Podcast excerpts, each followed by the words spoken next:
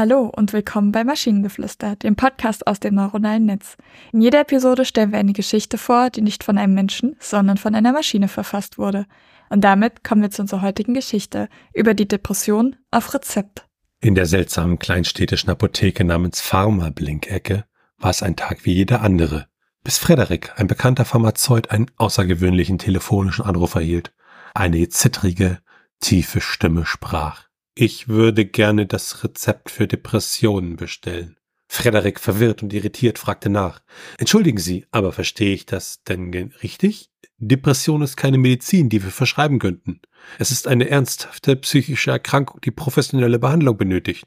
Die Stimme am anderen Ende des Telefons antwortete ruhig. Ich weiß, was Depression ist, mein Freund, und ich glaube, ich habe eine gefunden, die mein Leben verändern wird. Es ist das Rezept, das ich brauche. Frederik, etwas besorgt, versprach der Stimme, das Gespräch mit seinem Arzt aufzunehmen. Er dachte, es wäre vielleicht eine Verwechslung oder schlimmer noch, ein Scherzanruf, aber etwas in seiner Intuition sagte ihm, dass er nachhaken sollte. Nach Tagen der Recherche und Verwirrung begann er dieses ungewöhnliche Rezept zu verstehen. Es war keine herkömmliche ärztliche Verschreibung, sondern eine metaphorische. Die Stimme wollte nicht etwa Antidepressiva oder Beruhigungsmittel, sie wollte ein Rezept zur Depression, ein Mittel, um mit den Tücken und Strapazen des Lebens fertig zu werden.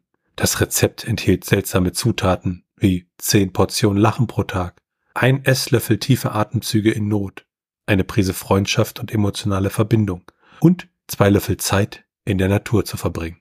Es war eher ein Rezept für das Glück als für die Depression. Frederik entschied, dass er dem Anrufer ein Rezept schreiben würde.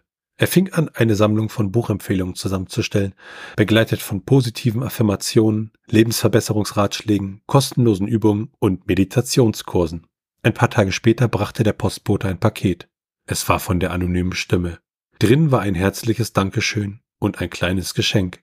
Eine dekorative Tafel mit dem Serotonin-Molekül darauf, dem Neurotransmitter, der häufig als das Glückshormon bezeichnet wird. Frederik hängte das Geschenk in seiner Apotheke auf und lächelte jedes Mal, wenn er es sah.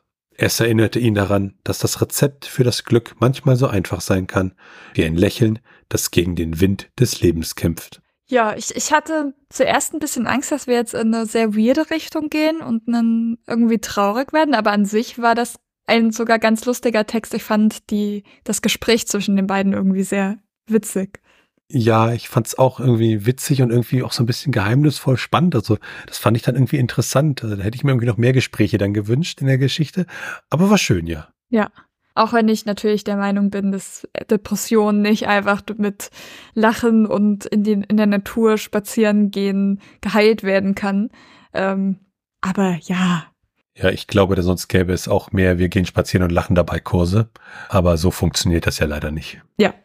Aber es ist definitiv an sich erstmal eine, eine nette Geschichte und quasi dieses, das kannst du übrigens tun, so, das kann dir helfen, ohne jetzt tatsächlich, also in der Geschichte kommt es tatsächlich so rüber, so nach dem Motto, das ist jetzt das Antidepressivum und das hilft dir und wenn du das nimmst, dann geht's dir wieder gut. So ist es natürlich in echt nicht, aber es ist erstmal, es, wir haben ein bisschen Awareness für Depressionen und das ist, glaube ich, ganz positiv. Und wenn ihr Ideen oder Stichwörter habt für eine Geschichte aus der Maschine, zum Beispiel über die Apotheke, in der alle Medikamente mit Drogen gestreckt werden, dann schreibt uns eure Ideen per E-Mail an info.tnsh.net oder über das Kontaktformular auf der Webseite. Bis zur nächsten Episode von Maschinengeflüster. Tschüssi. Bye bye.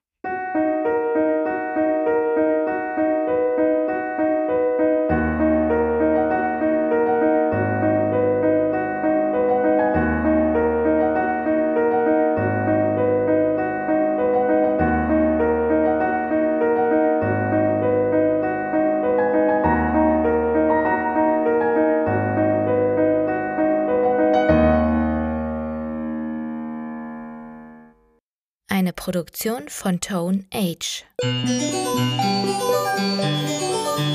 T1H.net